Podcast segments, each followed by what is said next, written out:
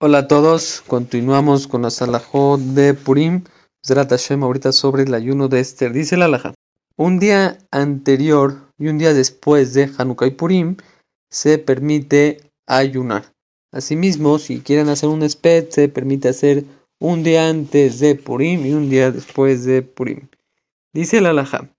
El día 14 y 15 de Adar está prohibido ayunar y hacer espedim. Dice la Laja. El ayuno de Purim, cuando se hace, se hace 13 eh, de Adar. El ayuno de Purim nos referimos a Tanit Esther. Dice la Laja. ¿Qué pasa si el 13 de Adar, que tendríamos que ayunar ese día, cayó en Shabbat? En, de manera que el 12 es viernes y el 11 es jueves, se deberá de ayunar el 11, el jueves. ¿Por qué no se ayuna el día viernes? Porque ya que eh, es por respeto a Shabbat, no se ayunaría el día 12 que sería el viernes. Además que se tienen que decir las súplicas del ayuno y no se dicen en Erev Shabbat.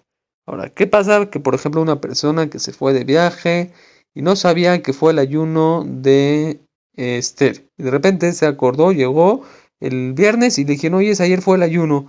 ¿Qué debe de hacer? Según el Mishnah Berurah, debe de ayunar el viernes. ¿Por qué? Porque el, ayuno fue el jueves, tiene que ayunar ese viernes. Según Rabad y Yosef, no es una obligación, pero es muy bueno que esta persona ayude. Dice la Alaja. Los novios que están en su semana de Shiva Berajot, asimismo como el papá de un bebé hombre en el día del Brit Milá, el Sandak y el Moed, cuando cae el ayuno en estos días, no tienen obligación de ayunar, al contrario, no pueden ayunar estos ayunos.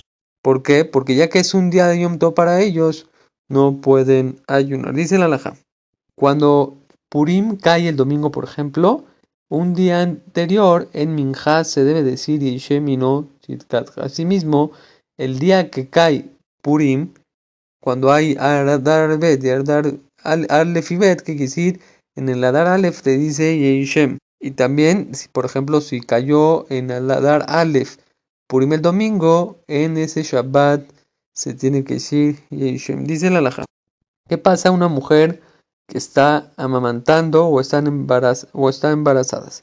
Si está embarazada después de los tres meses de embarazo, están exentas de hacer este ayuno. En caso que están dentro de los tres meses y están muy débiles y sufren de vómitos, tienen permitido comer. Igual estas alajot, cada quien como son muy específicas, hay que preguntar a nuestro jamín. Dice, ¿qué pasa? La alaja dice la, la, la, ¿Qué pasa si una mujer está amamantando dentro de los 24 meses que dio a luz? ¿Qué quisiera dentro de los dio a luz y se encuentra dentro de los 24 meses que dio a luz? Y esta mujer se encuentra muy débil, está exenta de ayunar. ¿Qué pasa si está dentro de los 30 días que acaba de dar a luz? Está exenta de ayunar y no puede hacerse la fuerza y si yo voy a ayunar, no puede ayunar cuando se encuentra dentro de los 30 meses. Perdón, dije 30 meses, 30 días que dio a luz. Dice la alhaja. Una mujer que abortó y se encuentra 30 días, o sea, abortó y si está dentro de los 30 días que abortó, está exenta de ayunar. Dice la laja. ¿Qué pasa si un enfermo no está en peligro de vida, pero está enfermo, está exento de ayunar? Como mencioné anteriormente, cada quien que le pregunte su caso al Ham. Dice la alhaja. ¿Qué pasa un anciano que está muy viejo y muy débil? Está también exento de ayunar. Dice la alhaja.